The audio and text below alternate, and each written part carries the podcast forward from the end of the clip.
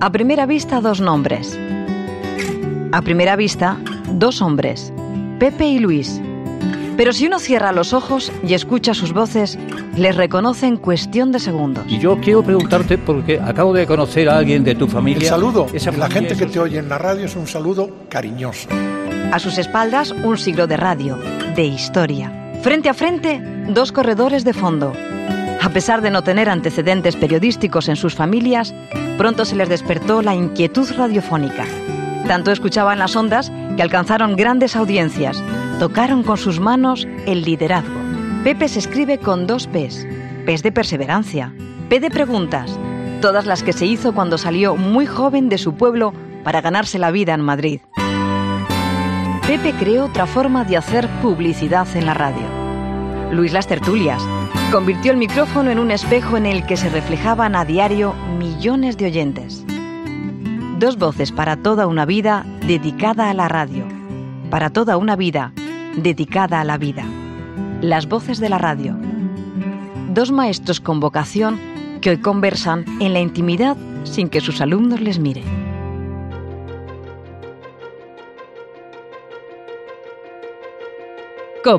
Estar informado.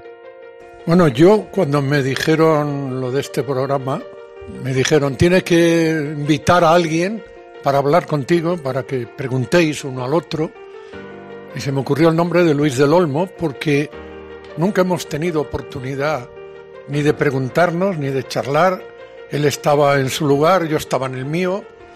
Nos veíamos de lejos, nos vimos una vez en Ponferrada en el micrófono de oro y poco más. Entonces yo tenía ganas de ver a Luis del Olmo y de sentarme a su lado y de decirle que le admiro y que para mí es un referente de la radio desde siempre y que es un placer estar aquí con él sentado en un estudio que él ya conoce, que es el estudio de Cope, que también fue durante mucho tiempo su casa.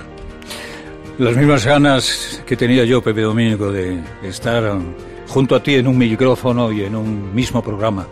La verdad es que a mí me, me tiembla el, el alma y el cuerpo de felicidad por estar aquí en esta emisora, en esta casa, en esta cadena COPE, donde también lo pasé durante casi 10 años, al lado de, de un profesional como Pepe Domingo Castaño, que yo te conocí hace Sí, me lo 60, contabas hace 50 o un momento. 60 años, Sí. te recordaba, nos vimos por primera vez, yo te vi en la, en la CAR, en los estudios de la CAR, yo estaba grabando un programa que se llamaba Las 7 de la música y tú estabas grabando en otro estudio y a través de la cristalera, eh, por tu estatura y por tu pelo blanco, me dijeron, mira, este, como tú, acaba de llegar de Galicia buscándose la vida. Porque yo hacía cuatro días que, que había llegado a Radio Juventud. Luego vino Radio Nacional y luego vino la otra historia de la, de, de- de la emisora catalana, etcétera, etcétera. Yo lo recordaba estoy- hace un momento, sí. Mm. Porque además yo nunca trabajé en la Rencar más que en ese programa. ¿Así? ¿Así? Era un programa que me ofreció Matías Pras, el padre, y Brioso, que era un, un hombre dedicado a la publicidad, y me oyeron, no sé dónde me oyeron, porque yo no estaba en la SER todavía, y me dijeron, ¿quieres hacer este programa?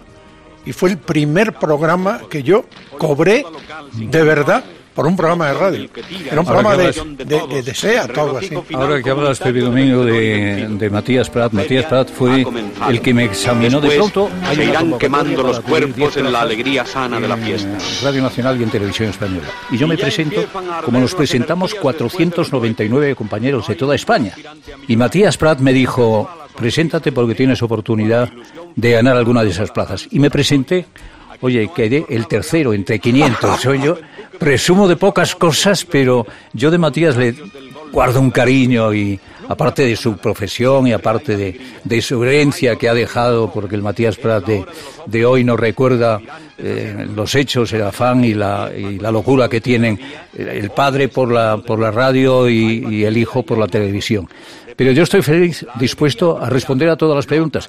Y yo quiero preguntarte, porque acabo de conocer a alguien de tu familia, esa familia, esos hermanos, ¿viven contigo aquí en Madrid o van y vienen a tu Galicia del alma? Bueno, yo tengo una familia muy amplia, somos 12 hermanos.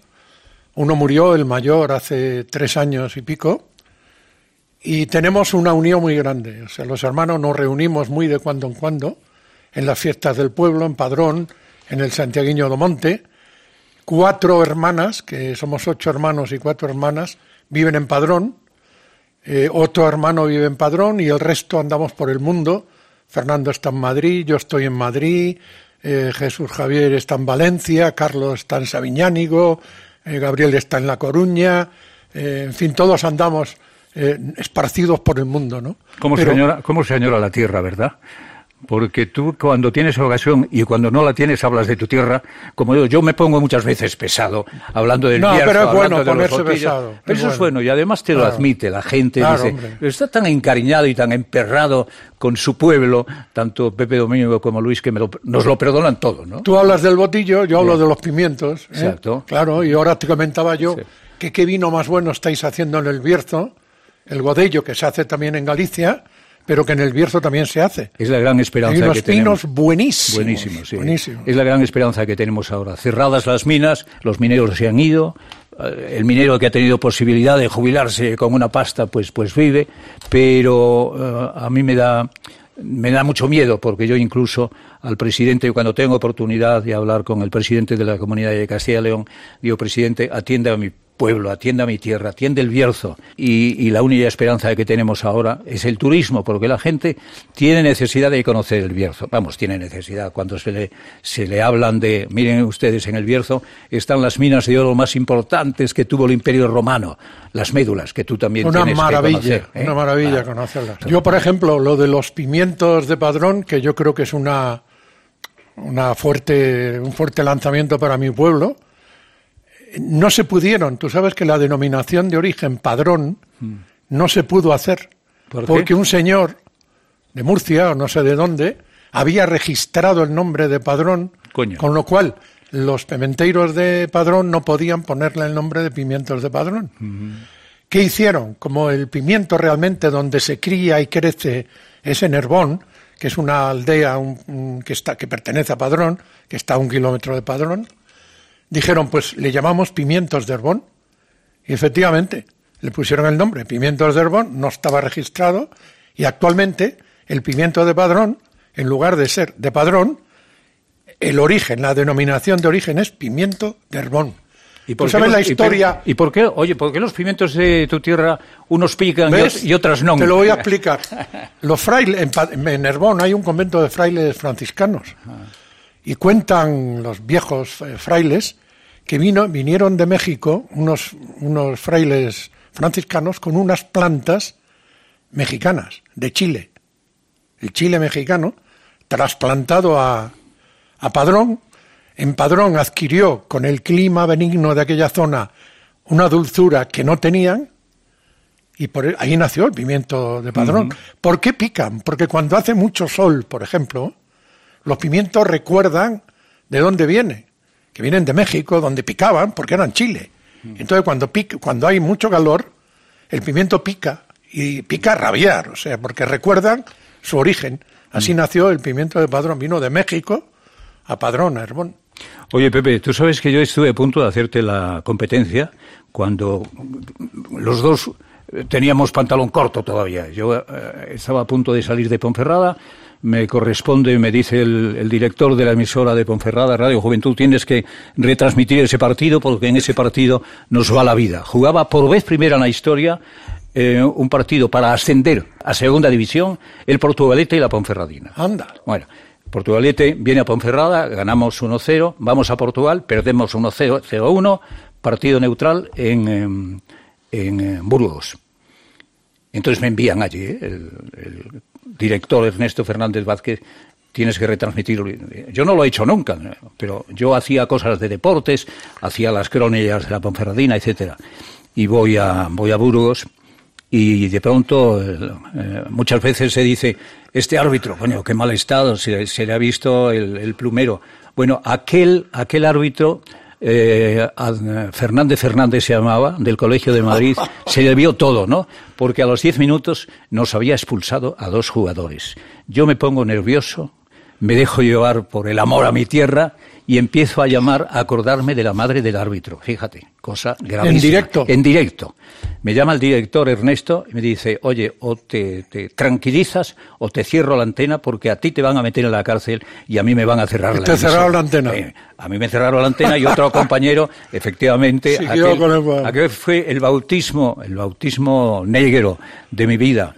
Yo no sé qué hubiera ocurrido si hubiera hecho una retransmisión decente y me hubiera tranquilizado, si en este momento estaría contigo o estaría haciéndote la competencia en otra cadena en el mundo del deporte. Yo soy incapaz de narrar un partido, por ejemplo. Mm.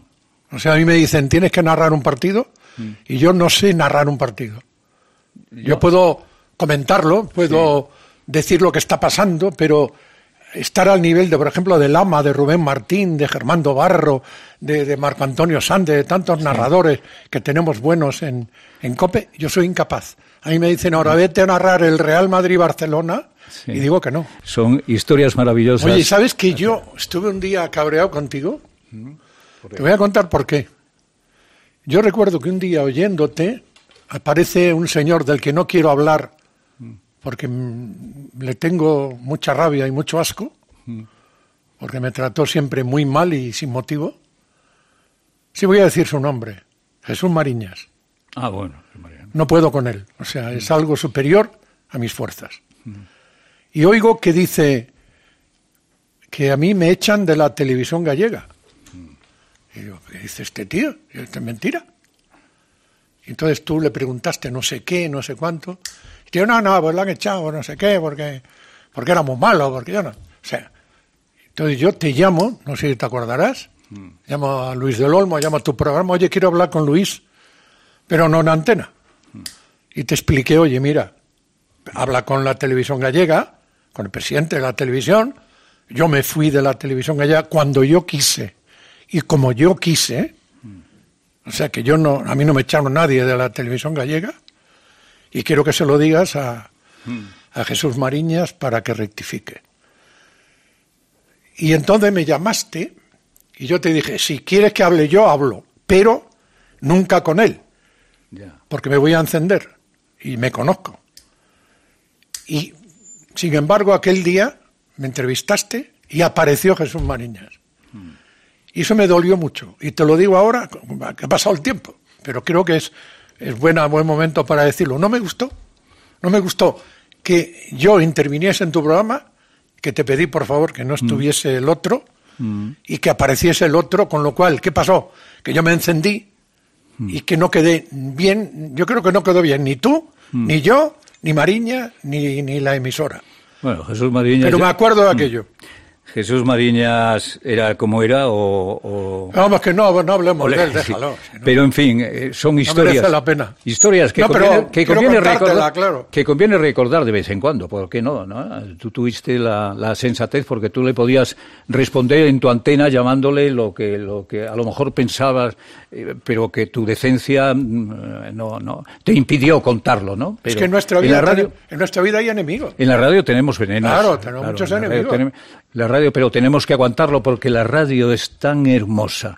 Mira, yo hace unos días cuando venía atendiendo a la petición que me hacías de venir a tu emisora y a tu casa, eh, me encontré con un grupo de taxistas, pero un grupo de 50 taxistas, ¿no? Entonces me llamaban y digo, bueno, ¿de qué me conocen? Claro que me conocen. Yo he estado 50 años dando los buenos días a España cuando no teníamos la competencia que tenemos en este momento. Porque a mí muchas veces dicen, claro, es que tú eh, estabas en, Radio Nacional cuando prácticamente, o en la cadena COPE, cuando no tenías ninguna competencia. Luego vino Iñaki Abilondo y efectivamente empezamos a repartirnos la competencia. la competencia ahora, la hiciste tú, ahora, creaste el programa. Ahora la competencia es fantástica. En este momento os debatís por las mañanas cuatro o cinco compañeros y compañeras. Da gusto escuchar esta radio que tenemos ahora. ¿eh? Yo no sé mm. si los oyentes en este momento se dan cuenta las posibilidades que tienen de escuchar cinco mensajes de cinco compañeros y compañeras en unas eh, emisoras, unas oficiales y otras no oficiales, pero estamos haciendo, yo creo, la mejor radio del mundo. No sé si compartirás conmigo esto. Sí, y además ¿Eh? una cosa, yo te decía, cuando hablabas de la radio y de la tele, por ejemplo, la tele, tú haces televisión y la tele te da fama, te da popularidad grande, pero la radio te da cariño. es la distinta manera en que te ve la gente cuando te saluda por la calle. No es lo mismo que te saluden por hacer televisión que que te saluden por hacer radio. El saludo de la gente que te oye en la radio es un saludo cariñoso, es un saludo de gran respeto y sobre todo eso, amor, mm. cariño, ilusión. Y eso es muy grande, la radio es muy grande. Eso lo estoy comprobando ahora. Yo llevo casi dos años jubilado. A ti te faltan todavía diez años para jubilarte. No, no sé, yo estoy jubilándome cada año, pero. Pero yo, en esa jubilación jubilosa que yo decía, Dios mío, ¿qué va a ser de mí cuando di adiós definitivamente a la radio? Bueno, pues he tenido la fortuna, dos amigos, un barítono y un director de orquesta, un gran pianista, estaba buscando una voz que les permitiera asomarse a toda España para recordar a los mejores poetas de, que hemos tenido. Yo el otro día estuve en Orihuela, en la tierra de Miguel Hernández, y la gente, que había unas dos mil personas en el... De pronto a la salida me saludaban como si el día anterior hubiera estado en Radio Nacional o en la cadena Copue o en Onda Cero con un cariño especial dice, no, es que nosotros le escuchábamos en el campo, en la cocina, en la oficina, en el taxi, en el trabajo, en el estudio. Ha merecido la pena. Comprobarás cuando, cuando te jubiles, que ojalá tardes otros diez años, ese cariño que en este momento a lo mejor lo tienes en menor cuantía porque estás trabajando, pero luego cuando te des una vuelta por España te darás cuenta quién era Pepe Domingo Castaño, los buenos ratos que pasaron escuchando a Pepe Domingo. Yo le tengo miedo al, al día que decida dejarlo. ¿Por qué le tienes miedo? Porque le tengo miedo, porque de pronto tu vida está llena de cosas ahora, ¿no? Cuando dejes el micrófono, ya esas cosas ya no las tienes. Pero te llamarán de todos los sitios. Sí, no lo eso, sé. eso me está ocurriendo a mí. Yo digo, hoy me voy a aburrir. Yo cuando pensé al día siguiente, ya no va a sonar el despertador a las 5 de la mañana. ¡Qué felicidad! Sí, el primer día. escuchar el, el, sonido del aparato de radio y hoy el aparato de la, de la sintonía que te dice, levántate Luis, que ya es hora. Y el poner a las nueve o a las diez de la mañana, dice, ¡ay, qué felicidad! Bueno, pues ahora resulta que no, que estoy trabajando, entre comillas, más que nunca. Estoy moviéndome por todos los pueblos, llevando, como te decía, el, la voz de los poetas. A ver si a mí me surge una oportunidad como esa. Y yo mirándote ahora, de frente, eh, estoy pensando en, en, en cuando tenemos detrás de nosotros un montón de años de radio, de historias, de momentos. Tú me contabas en el estudio antes de empezar a grabar cómo empezaste. Yo te contaba cómo empecé y lo que es la vida. Todos hemos luchado por algo que queríamos conquistar, que era la radio. Yo ahora me estoy acordando de la primera emisora en la que estuve yo, que fue Radio Galicia en Santiago, y qué ilusión tenía. Era una ilusión enorme por, por hacer cosas. Y dije, bueno, esto eh, durará dos años, yo qué sé, porque esta ilusión no puede durar mucho tiempo. Te vas de Santiago, vienes a Madrid, inicias la aventura, la locura, llegas a Madrid y otra vez crece la ilusión. Se te cierran 20.000 puertas, ¡pum! Y la ilusión es lo que te salva, la vocación, ¿no? Que nosotros hemos Estamos aquí otra vez. Hemos tenido una escalera de éxito, por llamarle de alguna manera, que ojalá la tengan todos los compañeros y compañeras. Has estado en una emisora eh, más humilde y de pronto otra emisora que retransmite a través de una cadena. Yo cuando me voy a Asturias y de Asturias me voy a León y de León me vengo a, a Madrid y de Madrid me vengo a Barcelona, no me lo creo, digo, esto me está ocurriendo a mí, pero ¿qué he hecho yo para ser tan feliz, ¿no? Cuando a mí me llaman de Barcelona para cubrir la plaza de Joaquín Soler Serrano porque se marcha a Venezuela en busca de una oportunidad, decía él, una pasta, porque le dan una de Radio Barcelona. Yo quería salir aquí solamente para verles. y esa oportunidad sirve para que el director de Radio Nacional en Barcelona me llame aquí y me dice, Luis, ¿te interesa venir a Barcelona? Yo estaba aquí, feliz, en Madrid. Y, digo, yo no tengo necesidad ahora de moverme de aquí, pero me interesaba conocer la radio. Me decían, la radio que se hace en Barcelona es más europea, comunidades móviles en la calle. Era muy buena radio. Claro, y digo, pues voy a estar durante un año, acepto estar durante un año en Barcelona y luego me vuelvo a Madrid, ¿no? Pero Barcelona me, me coge por donde, por donde, por donde no está escrito el alma y, llevo allí 50 años. ¿no? Lo que pasa es que yo venía una vez a la semana, venía tanto cuando estaba en la COPE como cuando estaba en Onda Cero, una vez a la semana venía a Madrid. De Madrid nunca me he desprendido, ¿no? y en Madrid recuerdo, bueno, recuerdas cuando tienes 25 años y estás donde estés, lo recuerdas durante toda la vida, ¿no? Aquí conocí yo a esa gallega, esa paisana tuya de Santa Marta de Ortigueira. Santa Marta de eh, Ortigueira, qué buen sitio. Y, y, la verdad, repetiría con todos los problemas que he tenido, que algunos he tenido, todos los fallos que he tenido, naturalmente que he tenido muchos fallos, pero volvería a repetirlo todo. Yo, yo recuerdo sobre todo, cuando era chaval, en mi pueblo, yo oía la radio mucho, me, encantaba la radio, y oía, había dos programas que yo oía y que un día querría, querría hacer, soñaba yo. Era el Gran Musical, aquel gran programa que hacía Tomás Martín Blanco oh, con Rafael Rever, que era para mí el mejor programa del mundo, y luego un programa que hacía Vicente Marco con Joaquín Prat, que era Carrusel Deportivo. Entonces yo de pequeño me fragué un sueño y digo yo cuando si un día voy a Madrid, quiero hacer por este orden el gran musical y luego carrusel deportivo. Y lo bonito que es en la vida poder tocar esos sueños y no solamente tocarlo, sino realizarlo. Por eso cuando me llamaron para el gran musical, cuando me fichó la SER, yo me llevé una alegría brutal. Y cuando circunstancias de la vida que vuelven a repetirse, Joaquín Prat se viene a Cope, deja libre Carrusel Deportivo, la animación de Carrusel. Empiezo yo en Carrusel Deportivo, con lo cual estaba cumpliendo mi segundo gran sueño. Pero ¿qué tuvo que darse para cumplirlo? Que Joaquín se fuese. Porque mientras Joaquín estuviese, era tan bueno que era imposible poder llegar a su altura. Estamos hablando de las cosas hermosas que nos han ocurrido. Yo el momento peor, peor que pasé en la radio fue cuando lo de Paco González, cuando me entero que a Paco no le dejan entrar en la SER, entonces indago a ver qué había pasado, llamo a Paco, no me contesta, por fin contacto con él, me dice que había tenido un lío con un directivo y que la cosa estaba muy mal. Y yo no sé por qué de golpe pensé que aquello se derrumbaba. O sea, yo sabía que la mínima chispa que se produjese, la madera aquella que estaba ya un poco cascada iba a arder. Y ardió. Y entonces surge la, el dilema, ¿no? La disyuntiva. ¿Qué hago?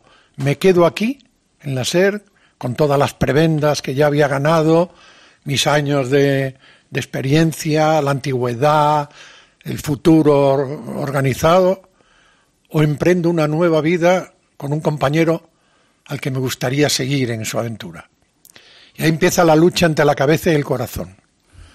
Ganó afortunadamente el corazón porque la cabeza me pedía quedarme, el corazón me pedía marcharme, y cuando tomé la decisión, me puse a llorar como un niño porque sabía que se estaba acabando una etapa de mi vida muy importante donde había vivido grandes momentos y empezaba otra que no sabía qué iba a pasar. Mm.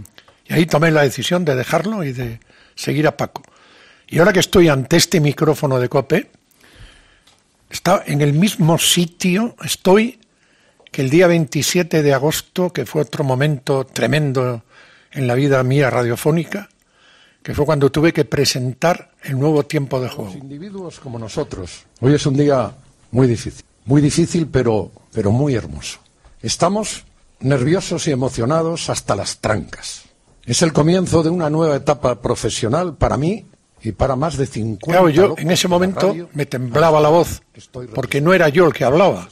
En mi voz estaban cincuenta y pico personas que se habían, ido con Paco en el trasvase mediático más brutal que recuerda la radio española. 50 personas se van de ser a Cope por un tío, que mucho tiene que valer para que se vayan con él 50 personas como era Paco.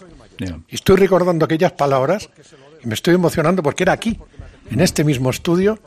Estaba menos pintado que ahora, porque ahora está muy pintado y muy bonito. Entonces estaba más serio, más seco, menos brillante, pero no puedo olvidarlo. Y es un mal momento junto a un gran momento. O sea, ahí se fundieron lo bueno y lo malo. Tú has recibido momentos felices como este que, acabas de contar y momentos menos felices. Afortunadamente, en mi vida hubo momentos muy felices también, porque aparte de esos años de plomo donde yo podía estar durante dos días hablando de los momentos tristes y criminales de, la banda terrorista ETA, había otros momentos que recordarán seguramente los oyentes bajo el título El debate sobre el Estado de la Nación. Ah, es decir, aquellas intervenciones de Luis Sánchez Polat, el mejor humorista que, ha dado la historia de Manolo Sumer. El humorista más natural ¿eh? de la historia era Polac, porque era humorista de cuna. Pero que estaba haciendo humor, terminaba el programa, íbamos a tomar cerveza al bar de enfrente y continuaba haciendo. Sí, seguía haciendo. Era, fuera de serie. Bueno, eh, Alfonso Sía, porque Alfonso Sía, detrás de Alfonso Sía, de ese hombre serio que ahora escribe en las páginas de La Razón, eh, hay un humorista que la gente no tiene ni idea la calidad y la fuerza. Si Alfonso Sía empezara a hacer humor otra vez en la radio, como aquel debate sobre la nación, iba a paralizar el tráfico. Seguro. ¿Eh? Pero bueno, aquel, aquel debate sobre el Estado de la Nación y otros espacios, el Jardín de los Bonsáis también. Luis Sánchez Llevaba a la multitud momentos no volverá a ocurrir. En contraste con otros momentos Don Luis luchando en ese tiempo de, ETA y vuelo a hablar de ETA, y en ese tiempo donde eh, intentábamos buscar las, las libertades fuera como fuera, en ese tiempo donde estrenábamos la democracia recién salido de una dictadura, que yo hice el programa, yo con pantalón corto hice el programa en la dictadura en Radio Juventud y sabía lo que pasaba y sabía que cuidado con las preguntas que hacías al alcalde de turno porque te podían cortar el pelo y te podían afectar en seco, ¿no?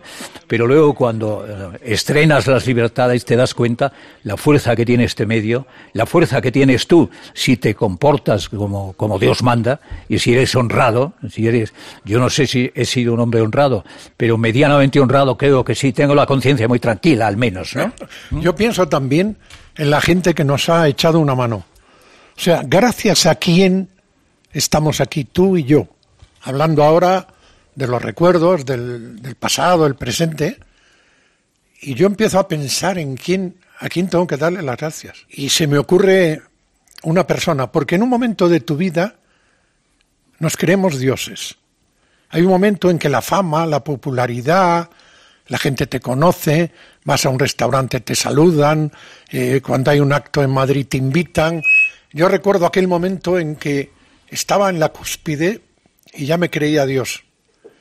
Y siempre viene una persona a cruzarse en tu camino para recordarte como le pasaba a los antiguos emperadores romanos o los grandes triunfadores que llegaban en el desfile de la victoria y había una persona detrás que le decía, eres hombre, eres hombre, eres hombre, eres humano. Y yo tengo que agradecérselo a mi mujer, que supongo que tú a la tuya también.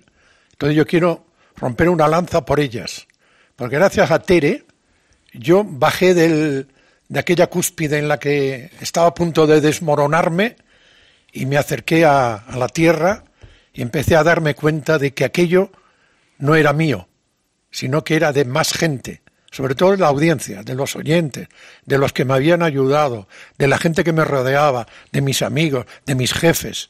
Entonces me volví un poco más humano y a raíz de ahí yo creo que adquirí una personalidad que no tenía y que se lo debo a ella.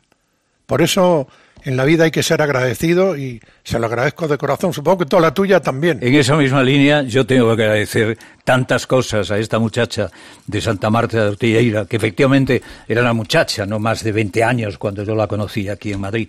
Pero tengo, eh, si, si tuviera que hacer relación muy breve de la, de la gente que me ha ayudado, ayudado. antes se hablaba de Leocadio Machado. Leocadio Machado era un canario que de pronto viene aquí, se adueña de, Radio Nacional por las ideas que tenía y un buen día Leocadio me dice, ¿tú qué haces aquí en Radio Juventud? Vente y es el que me invita a asistir a aquella, aquel, aquel debate y aquel concurso donde intervienen cientos de muchachos buscando una plaza en Radio Nacional. Leocadio Machado cuando se jubila, eh, yo estaba en Barcelona y me dicen, eh, Luis, en, eh, en Maite Comodore hacemos una comida de despedida de Leocadio Machado. Yo, ¿por qué? Porque se va, porque se jubila. Yo, Leocadio, eh, le agradecía con todo el alma que me hubiera ayudado tanto y que me quisiera tanto, ¿no? Yo cojo el, el, el, último vuelo de, de Barcelona a Madrid, me presento aquí en, en, eh, en Maite Comodore, y fue una desgracia tan horrible aquel, aquella despedida de Leocadio Machado, los camareros empiezan a enfadarse unos a otros, a acordarse unos de la madre del otro, eh, nos sirven además una cena horrible, y yo al día siguiente lo comento en la radio. Maite de Comodore, ¿eh? Maite Sí, de Comodore. acuerdo, lo que yo no sabía, Comodore. lo que yo no sabía es que en Maite de Comodore cenaban todos los ministros Sí. y las mujeres de los ministros todos los sábados, ¿no? Bueno, total que al día siguiente yo pongo verde a Maite de Comodoro y no se les ocurra, no se les ocurra a Maite de Comodoro y no sé qué.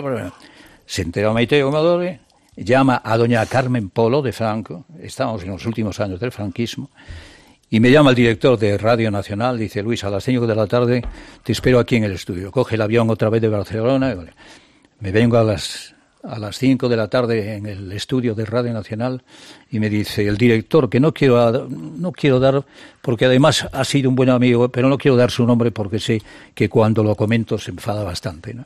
Era gallego, por cierto. Y me dice, toma, aquí tienes este guion, en el estudio 15 de Radio Nacional tienes a Maite Comodore, hazle esta entrevista. Y no te pases ni una sola ¿Y te pregunta. dio las preguntas y todo? Sí, sí, sí, un guion, un guion de llegada a Maite Comodore. ¿Y qué hiciste? Un guion. Y entonces yo digo, no, no, no hago la pregunta. Él insiste y al final dice, vas a hacer la pregunta. Porque si no haces la pregunta, insisto, últimos años del franquismo, Ah. si, no haces la, si no haces esta entrevista, Te aquí vas. termina, aquí termina tu mundo de la radio. Este fue el sapo más terrible que yo he tenido que tragar. Pero hablaba de Leocadio. Pero a quien tengo que agradecer toda la vida es aquella llamada de Jorge Arandes cuando desde Barcelona me dice, Luis, ¿te interesa venir a la ciudad condal a hacer tu programa que se va a Soler Serrana? A mí me dio mucha, mucha pena recientemente, hace pocas semanas, cuando se hablaba de, de Radio 4, que Radio 4, el que fundó Radio 4 y el que tuvo las narices de poner una radio en catalán en Barcelona fue Jorge Arandes. El otro día que se cumplían 25 años, nadie, nadie, nadie hablaba de Jorge Arandes. Qué, ingratitud, qué cosas más, más terribles. Yo tengo un nombre que creo que le debo recordar ahora. Hace pocos días me llamaron unos amigos de Radio Centro, Venceslao Pérez Gómez. Me dice, oye, que nos hemos reunido los antiguos compañeros de Radio Centro y quieren que vayas tú. Me fui, por supuesto.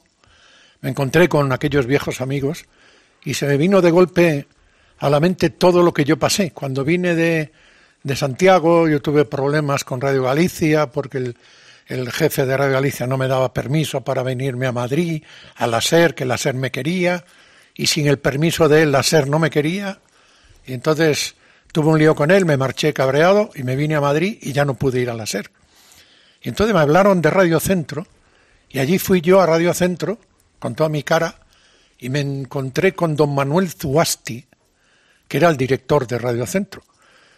Y me, tra- me recibió muy bien, no sé por qué, porque a lo mejor le caí bien, no sé. Y me dice, bueno, ¿y tú qué querías? Digo, yo quiero triunfar aquí en la radio. Y me han dicho que Radio Centro es una emisora nueva, que necesita gente. Y el tío me miró de arriba abajo y dijo, ¿y dónde vienes? Yo vengo de Santiago. ¿Que has trabajado allí, sí, en Radio Galicia? Dice, pues te voy a decir una cosa, gente no necesitamos, pero mal no nos va a venir. Así que yo te pido una cosa, que vengas todos los días y que estés aquí, sentado ahí, oyendo todo lo que hacen los demás, que algún día surgirá la oportunidad. Yo digo, no sé si era lo normal, digo, pues vale. Y yo me pasaba días enteros en Radio Centro escuchando a Elías Rodríguez, a Félix López, a Miguel Aquino, a un montón de gente. Y un día, una tarde, falla un locutor, se pone enfermo Miguel Aquino. Y entonces aparece Zuasti y dice, a ver, gallego, tú no querías triunfar en la radio, pues tienes una hora para ti en antena ahora mismo. Dentro de 10 minutos tienes que empezar. Cogí un montón de discos, ¿eh? se los di a la técnico, que era una chica que se llamaba María del Mar Hernández, que luego yo le puse el apodo de las Supermanos, y le dije, tú vete poniendo música, que yo hablaré en medio. Y me, y empecé a hacer lo que yo creí que tenía que hacer una persona que presentaba música, rompiendo los moldes un poco, ¿no? Empecé a hacer el loco, el primer empezó a llegar gente allí al estudio, dice que hay un loco ahí que está haciendo diabluras con los discos, que dice unas, unas tonterías brutales. Pero aquel estudio se empezó a llenar de gente. Entonces me, pues, se me puso la carne de gallina, yo lo recuerdo. Fue la primera gran oportunidad. Y esa me la dio don Manuel Zubaste. Y desde ahí nació Disco Parada, empecé a, a trabajar en Radio Centro y un día me llamó la SER y cumplí lo que yo quería cuando vine a Madrid, ¿no? Pero no puedo olvidarme de aquellos cinco años en mi querida y bendita Radio Centro. Seguramente si te está escuchando Carlos Herrera recordará cuando eh, estaba pajareando, como dice el poeta, en el control y, de pronto yo estaba haciendo los primeros eh, programas de protagonistas en, en la cadena COPE la cadena COPE o en Onda Cero? La cadena COPE. Has estado en y de pronto, que ni te sí, sí, sí, sí. Y de pronto me entra un dolor de estómago tremendo que me tienen que internar y le digo a Carlos, Carlos, vente al micrófono. Y a partir de ese momento, Carlos Herrera es el segundo de a bordo y ahora es uno de los de las voces y de los locutores y presentadores más importantes de Europa, ¿no? Porque lo de Carlos Herrera tiene tiene tiene fuerza suficiente para catalogarse. Pero yo hablaba antes del, de los espacios de, del humor, pero había otro espacio, el, el, el tiempo de los de los tertulianos. Yo recuerdo, por ejemplo, a hombres eh, de opinión como Pepe Mario Armero, como Fermín Bocos, compañeros y compañeras que están ahora en las tertulias y que nacieron eh, con bastante más juventud en las en las tertulias mías, Antonio Burgos, eh, José María Antonio Calleja, Burgos. José María Galleja, que viene del País Vasco eh, con, el, con el miedo en el cuerpo, porque también intentaban quitarle de en medio. Con eh, Ernesto eh, Kaiser, que ha estado en la SER y ahora está en me parece que está en la SER también, pero en todos las, los programas importantes de la televisión. Vázquez Montalbán, Manuel Vázquez Montalbán. Montalbán. O sea, había unas tertulias con una categoría que la gente no tenía más remedio, si quería escuchar lo que pasaba en el país, de sintonizar las tertulias de protagonistas. Oye, tú ¿no? estuviste en Onda, digo, en la Rencar, luego en Radio Nacional. Luego en la La- te falta la SER. No, en la serie estuve, en Radio ¿Estuviste? Asturias de Oviedo, Ah, bueno, pero hace mucho tiempo. hace mucho tiempo. Pero también estuviste en la Claro, SER. en Radio Asturias de Oviedo estuve en la SER con, eh, ¿cómo se llamaban las, las dos locutoras maravillosas con una voz, no recuerdo ahora, no recuerdo ahora. Yo, Pero- cuando te preguntan, no, porque te pregunta muchas veces la gente, oye, ¿dónde eres más feliz? Mm. ¿En la SER o en la COPE? Yo estuve en dos, nada más. Rencar fue un programa que hacía que no... Mm. Y te digo una cosa, Oh, perdona, Orencita González era la locutora Ah, sí. de Radio Asturias de Oviedo, que lo recordarán los asturianos, porque era una voz que además de una voz eh, fantástica, tenía una cabeza privilegiada, ¿no? Yo recuerdo que la SER era como un monstruo enorme y tú formabas parte de una familia brutal, ¿no? O sea, tú eras una mínima parte, una arenilla de aquella playa enorme, ¿no? Y cuando te decían, eh, te llaman de la novena, pues subir a la novena era o para, te- para echarte o para abrazarte. Entonces era tremendo. Sin embargo, en COPE todo es más natural, todo es menos grande, menos monstruoso. Aquí aparece Barrio Canal, depende por la redacción, como uno más. El que menos aparece es Pérez del Puerto porque está más metido en sus follones, pero, pero aquí la gente no es, o sea, aquí no hay ese despacho, sube a dirección que te van a, te van a decir algo, ¿no? Entonces yo noto aquí una familiaridad que no había en la SER. ¿No te das cuenta la cantidad de gente que desfilaba entonces? Yo recuerdo muchas veces cuando John Miró, cuando John Miró era John Miró, Sí. ¿eh? continúa siendo una de las de los pintores privilegiados y le tengo en el estudio y charlo con él durante casi una hora. Parece que lo estoy viendo con una cami- camisa blanca y con unos pinceles rojos y azules en la camiseta. Y luego digo, pero qué estúpido, ¿por qué no le pedí Que te pintase algo, ¿no? que me pintara, no sé, en un, en un papel blanco, que me pintara un micrófono, por ejemplo. Oye, eso estaría en el museo Oh. de, en el museo de la radio. Algo valdría, de, de sí. Ponferrada o de Roda de Bará, ¿no? Yo digo, qué estúpido, pero ¿por qué? Pero me causaba tanta impresión y tanta felicidad de tener a Joan Miró compartiendo durante una hora en el micrófono de Radio Nacional entonces, pero esos son momentos que si volvieras a repetir, a lo mejor modificarías algo, ¿no? Yo, eh, no sería, no sería no, no ningún sería- pecado no mortal, igual. además. Yo recuerdo, por ejemplo, a Vicente Marco. O sea, cuando me preguntan espejos en los que mirarte, Yo digo, un hombre con la... Así, aparte de Joaquín Prat, que para mí fue Dios en la radio, y de Bobby de Glané, que para mí inventó la radio espectáculo, otro nombre señero dentro de la radio era la tremenda tranquilidad de Vicente Marco.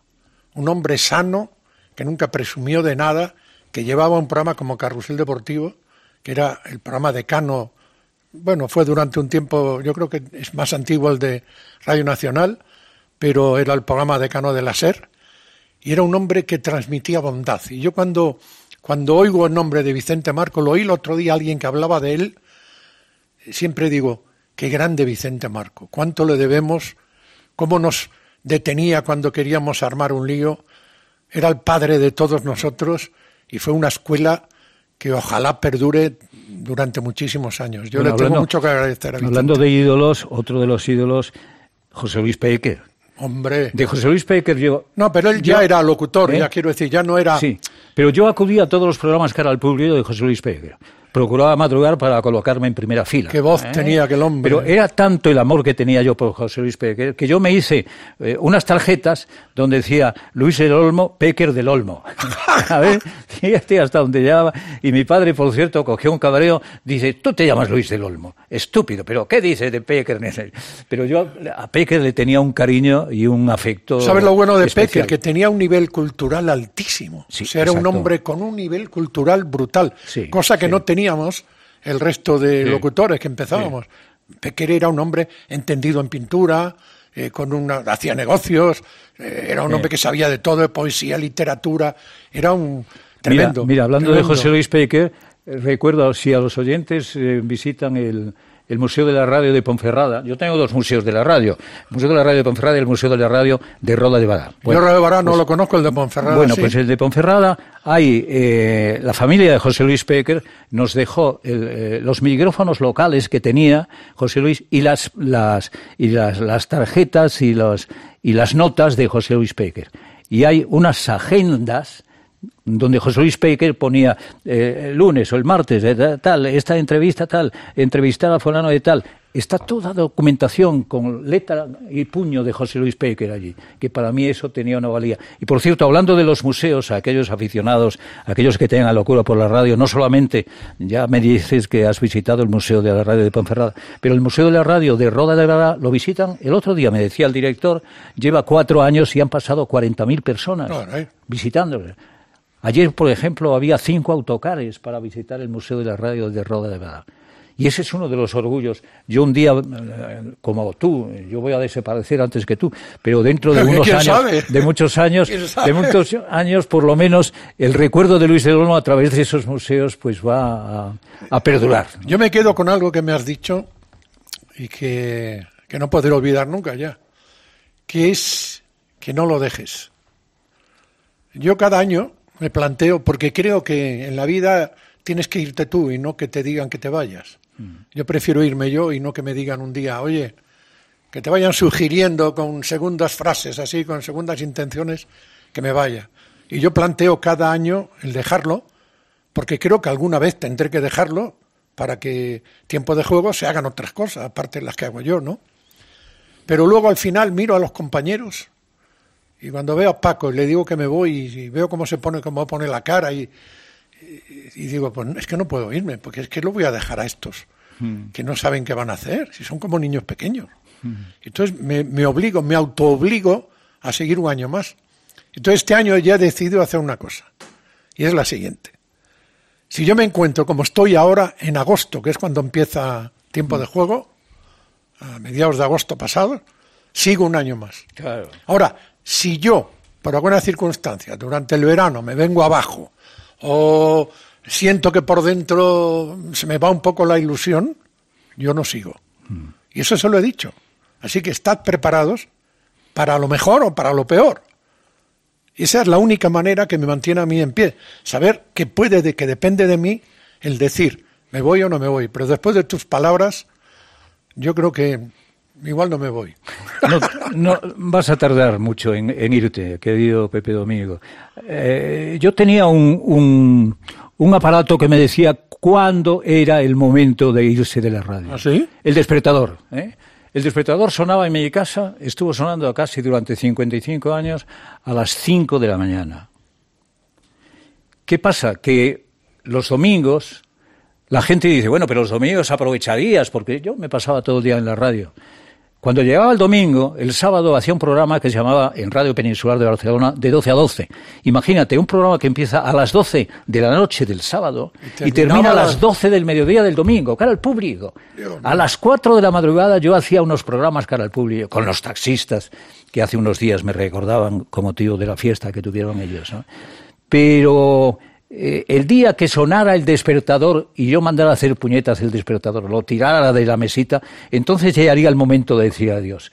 Pero eso no se produjo. O sea, el momento es cuando yo eché un vistazo a mi calendario, a mi carnet de identidad, dice Luisito, que vas a cumplir los 80 años. Yo de pronto le llamo a mi mujer, yo estaba haciendo en Radio Nacional unas entrevistas y le digo, le digo a Merche, escucha este programa que va a decir algo voy a decir algo que a lo mejor te interesa. Mi mujer no sabía nada. No sabía nada. Y al término del programa digo, señoras y señores, este ha sido el último programa de mi vida radiofónica en Radio Nacional, donde comencé hace muchos años, etcétera, etcétera. Pero ahora ya te digo, cuando pensaba que la jubilación había muchos días de tristeza en la jubilación, al contrario. Siempre hay algo más. Estoy recorriendo España llevando la poesía de los mejores poetas del mundo, que son los nuestros, y estoy hasta que el cuerpo aguante y a ver si cumplo 95 años y me decido a decir adiós en estas aventuras. ¿eh? Bueno, pues ha sido un placer recibir en su casa, que ahora es la mía, en Cope, en el estudio, que fue suyo y ahora es mío, en Cope, y en la radio, que es suya, que es mía y que es vuestra. Luis del Olmo, un placer charlar contigo y que tengas un feliz verano. Pepe Domingo, igualmente para ti, querido, a ti, a esta querida casa donde tantas cosas me ocurrieron. Yo tengo que agradecer, permíteme, tengo que agradecer a un hombre y a un hombre que en esta casa es sagrado, José Luis Gago, el que fue eh, promotor de aquella, de aquella COPE que empieza a, hablar del mundo de la radio comercial y de la radio espectáculo y de la radio informativa. Pero José Luis Gago, en una fiesta, cuando entregan el, el primer eh, micrófono de oro o la primera antena, eh, me encuentro con José Luis Gago y me dice, oye, ¿por qué no te vienes a la COPE? Yo digo, en la COPE, pero si en la COPE estáis rezando el rosario todo el día. Dice, no, no, pero si vienes, si yo te convenzo para que vengas Dejamos de rezar el rosario. Ya, me dice, José Luis, si tú vienes... Sí, que fue uno de los toros que tú tuviste que lidiar. Y recuerdo que cuando se trataba de firmar el contrato, ¿lo puedo contar, Luis? Sí, claro, sí, sí, sí. Todo se puede contar. Pues cuando se trataba de firmar el contrato, claro, tú insistías en que en Madrid necesitábamos otra emisora porque Radio Popular de Madrid no se oía. tardé diez minutos en decirle, oye, José Luis, ya hablaremos mañana o pasado mañana, pero deja que me despida de mi gente. Por eso a José Luis Gago fue eh, el hombre que tanta trascendencia tuvo en mi vida y en mi futuro, ¿no? Si José Luis Gago no me hubiera encontrado en aquella fiesta donde me entregaban, ya te digo, la primera antena de oro, pues en este momento, yo no sé, eh, tendría que volver otra vez a mis estudios de facultativo de Mina, ahora estaría jubilado como facultativo, pero no podría contar la historia o parte de mi vida de la historia hubiera salido en tu espacio. Hubiera salido perdiendo la radio sin duda. Gracias Luis. Un abrazo, compañero. Gracias y un, un beso y un abrazo para todos los compañeros queridos de esta cadena, cadena COPE. Diálogos. Pepe Domingo Castaño, Luis del Olmo. Buenas tardes. Buenas tardes, Soles, ¿qué tal? A mí me hace ilusión ¿eh? estar aquí hablando contigo. Sí, a mí también. ¿Qué edad tendría yo cuando oía en la oscuridad y aquellas canciones? Uh, madre mía. ¿Qué edad tendría yo? Cope, estar informado. La oscuridad en la que me dejé vencer, vuelvo a recordar, presa del atardecer y encerrada en mi memoria Quedan gotas de silencio que nos vio beber. Mm. Y en la oscuridad, descubriendo los engaños, déjame llorar. Conseguiste hacerme daño, tanta luz que prometías se quebró como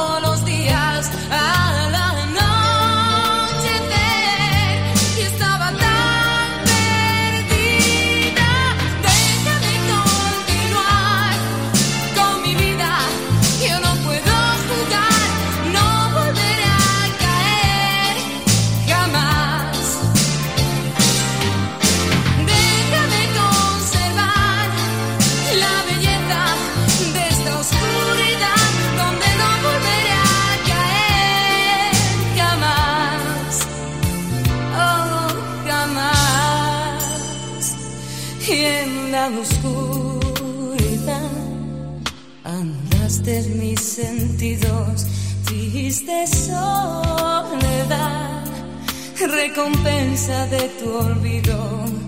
Tanta luz que prometías y se quebró como los días.